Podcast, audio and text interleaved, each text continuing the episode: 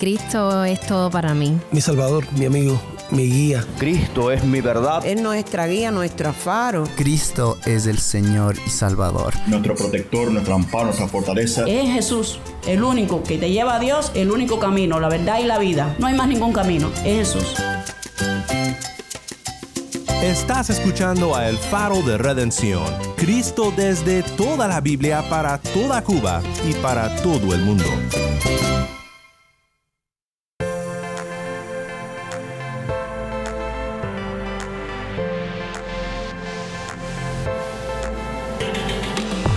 Hola, soy el pastor Daniel Warren. Gracias por acompañarme aquí en El Faro.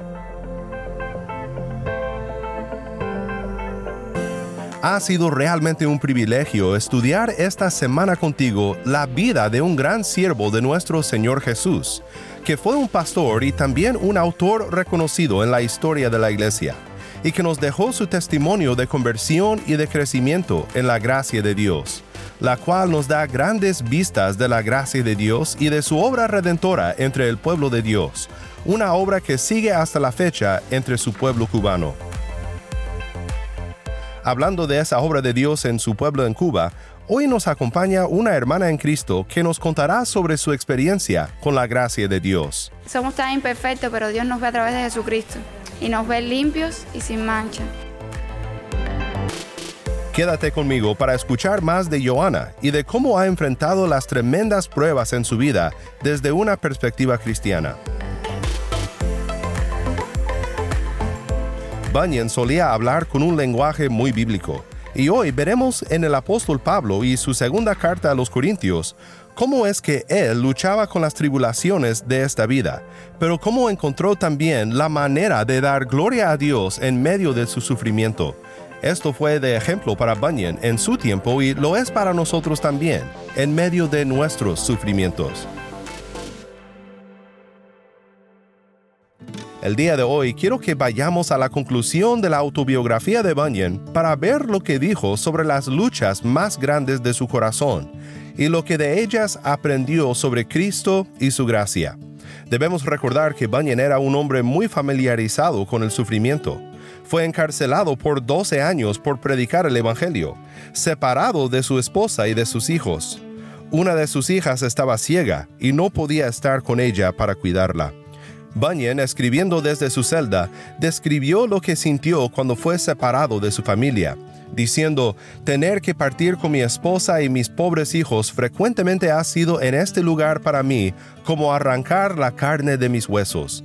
También porque muchas veces pensé en todas las dificultades que pasaría mi pobre familia si me separaran de ellos, especialmente mi pobre hija ciega. Su hija se llamaba María quien tenía el primer lugar en mi corazón más que todo lo demás que yo tenía. Oh, solo pensar en las dificultades que pasaría mi hija ciega, esto me quebraba el corazón en mil pedazos. Qué tremendo sufrimiento conocía este humilde siervo del Señor. Y sé que todos nosotros pasamos por momentos de sufrimiento en esta vida. Por causa del pecado, este mundo no es lo que fue diseñado para ser, ni tampoco es lo que un día será cuando Cristo venga y en Él todo sea hecho nuevo. Pero aún ahora Dios está haciendo cosas nuevas. La nueva creación empieza con las almas redimidas por la gracia de Cristo. Quiero que tomemos un momento ahora para escuchar la historia de Joana. Joana habló con nosotros en un día lluvioso en Cuba y nos contó sobre cómo Cristo la hizo una nueva criatura y también cómo ha enfrentado sufrimientos y pruebas desde una perspectiva cristiana.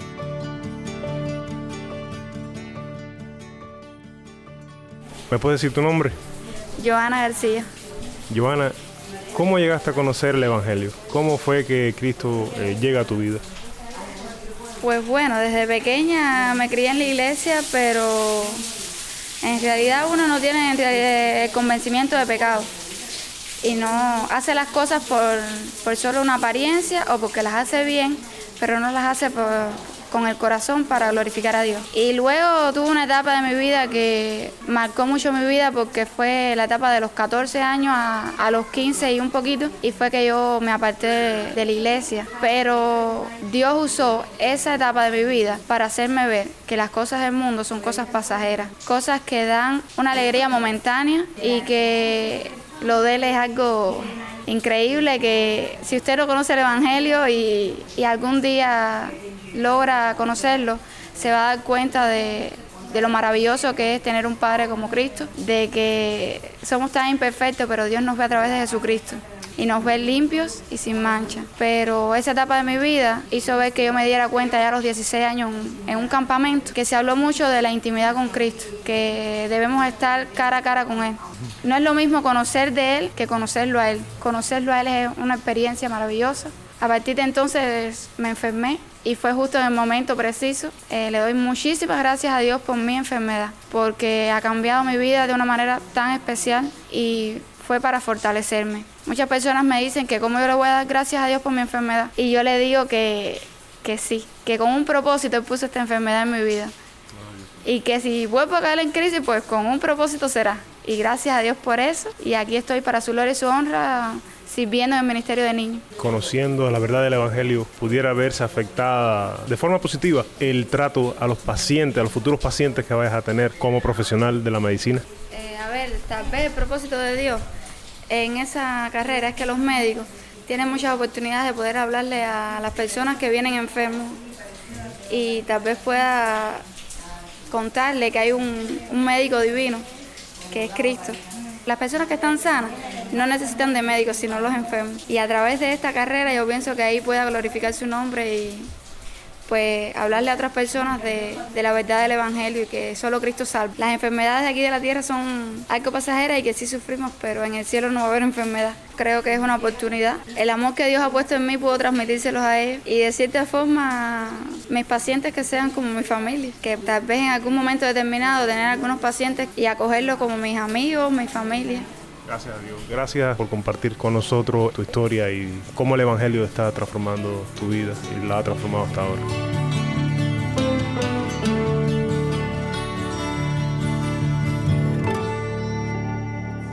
Muchísimas gracias, Joana, por acompañarme aquí en el Faro de Redención y por contarnos sobre la obra de Cristo en tu vida.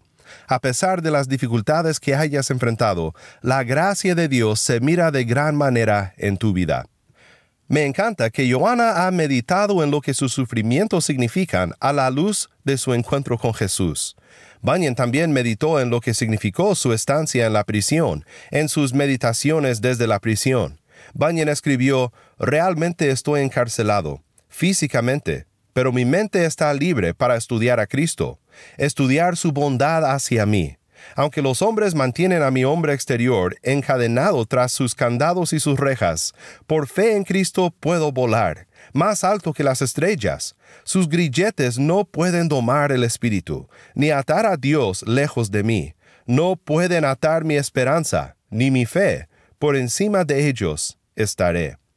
Qué reflexión tan hermosa la de Bunyan, pensando en cómo sus cadenas no prohibían su relación con su Dios por medio de la fe en Cristo Jesús. Esto es un gran reto para mí, porque no sé si estando en la misma situación de Bunyan, una reflexión poética sería lo primero que sale de mi corazón. ¿Sabes lo que también me reta? Un pasaje de la segunda carta de Pablo a los Corintios, donde habla de su sufrimiento y el sufrimiento de sus colaboradores en el Evangelio, pero con Cristo y su gracia en mente. Escuchemos juntos mientras Tai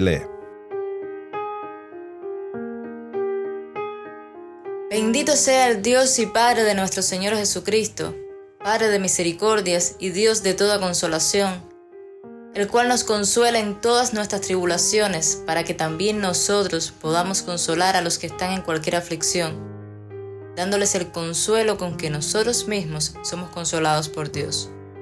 Porque así como los sufrimientos de Cristo son nuestros en abundancia, así también abunda nuestro consuelo por medio de Cristo.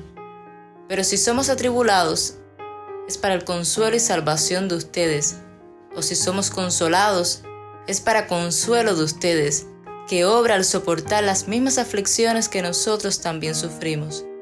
y nuestra esperanza respecto de ustedes está firmemente establecida, sabiendo que como son copartícipes de los sufrimientos, así también lo son de la consolación. Porque no queremos que ignoren, hermanos, acerca de nuestra aflicción sufrida en Asia, porque fuimos abrumados sobremanera, más allá de nuestras fuerzas, de modo que hasta perdimos la esperanza de salir con vida. De hecho, dentro de nosotros mismos ya teníamos la sentencia de muerte, a fin de que no confiáramos en nosotros mismos, sino en Dios que resucita a los muertos, el cual nos libró de tan gran peligro de muerte y nos librará, y en quien hemos puesto nuestra esperanza de que Él aún nos ha de librar. Ustedes también cooperaron con nosotros con la oración, para que por muchas personas sean dadas gracias a favor nuestro por el don que nos ha sido impartido por medio de las oraciones de muchos.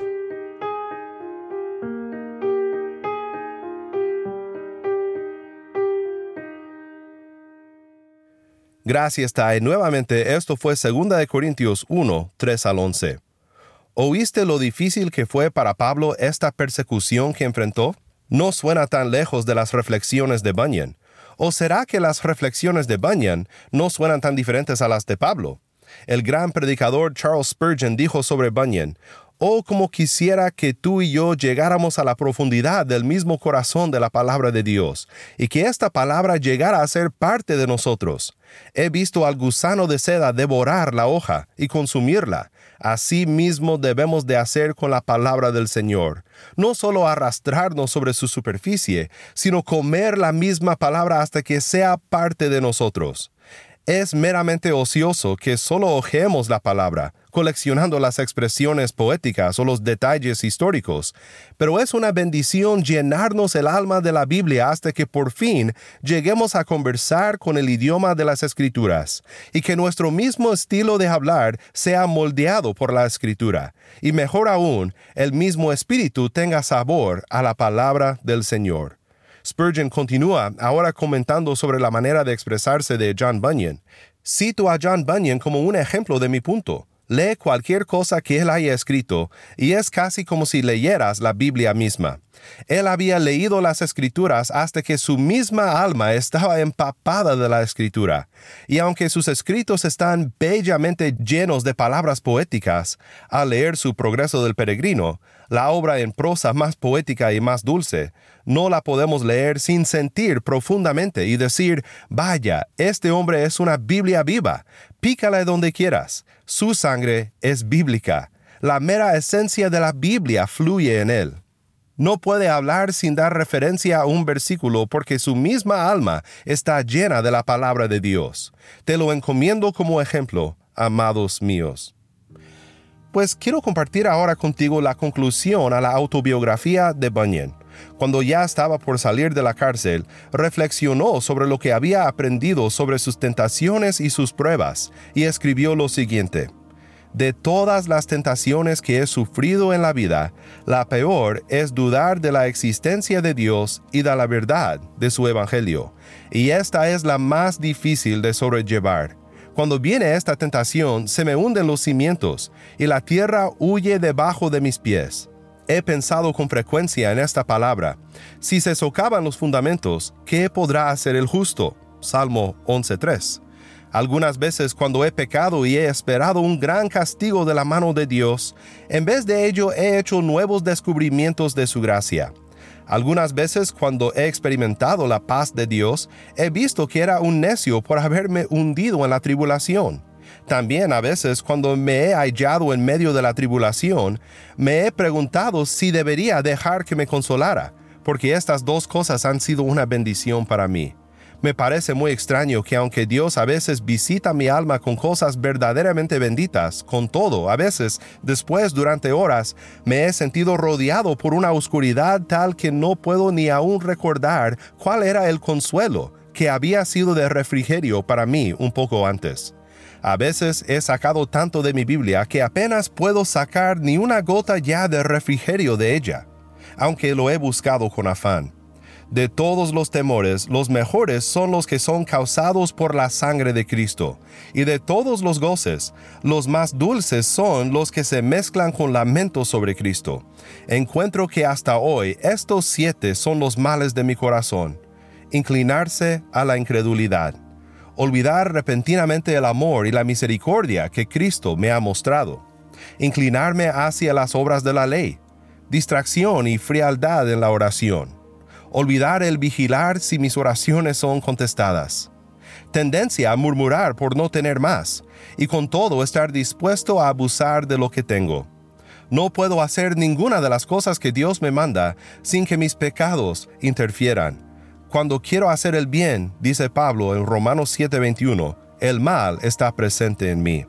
Bunyan continúa observando la bendición que son estas debilidades de su corazón. Estas son siete cosas, dice Bunyan, que continuamente me oprimen, y con todo veo que Dios en su sabiduría me las ha dado para mi bien.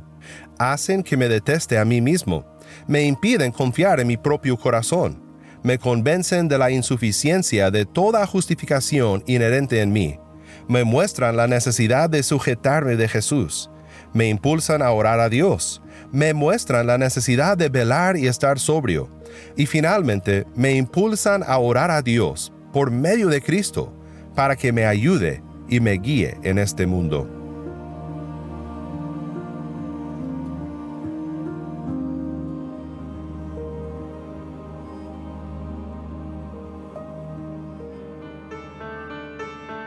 Soy el pastor Daniel Warren y esto es el faro de redención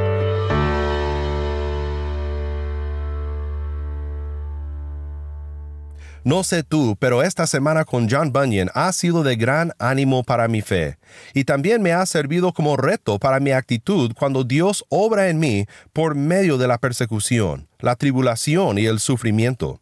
Quiero seguir el ejemplo de Bunyan y de Pablo en fijar mi mirada hacia Dios cuando la vida nos pega fuerte, porque la gracia de Dios nos llevará por seguro al otro lado de la prueba. Estoy agradecido con Dios por traerte a ti a que escuches este programa, si es que aún estás en busca de la verdad de Cristo. El racionalismo nos dice que hay que defendernos a nosotros mismos, que no hay verdad fuera de lo que podemos ver y entender y experimentar.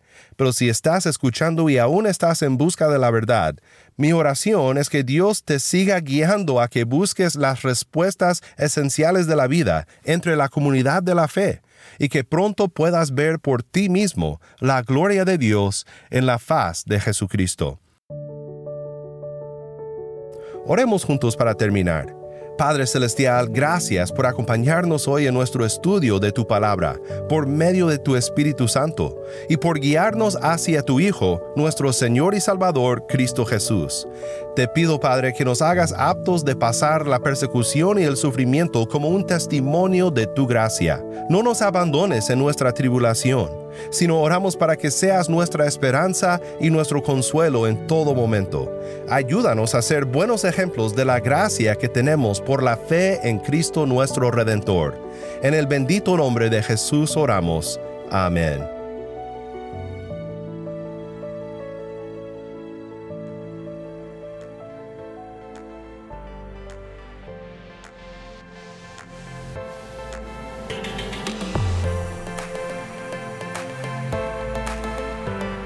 El Faro de Redención como programa radial fue ideado para Cuba, pero ha crecido a un nivel global y si estás en sintonía fuera de Cuba, te agradezco por pasar estos tiempos con nosotros estudiando temas que nos fortalecen en nuestro caminar cristiano. ¿Tienes una historia que contarnos sobre cómo el faro de redención está impactando tu vida? Mándanos un correo electrónico a ministerio arroba el faro de Nuevamente nuestro correo electrónico ministerio arroba el faro de O si te es más fácil, puedes enviarnos un mensaje de voz en WhatsApp. Nuestro número es 1786-373-4880. Nuevamente nuestro número de WhatsApp 1786-373-4880. Y no olvides que también nos puedes seguir en las redes sociales, en Facebook, Instagram y Twitter. Solo busca el faro de redención. Allí encontrarás más contenido durante la semana para animarte en tu fe y para mantenerte informado sobre el ministerio de El Faro. Para más información sobre este ministerio y sobre cómo tú puedes formar parte de nuestra misión, visita nuestra página web elfaroderedención.org.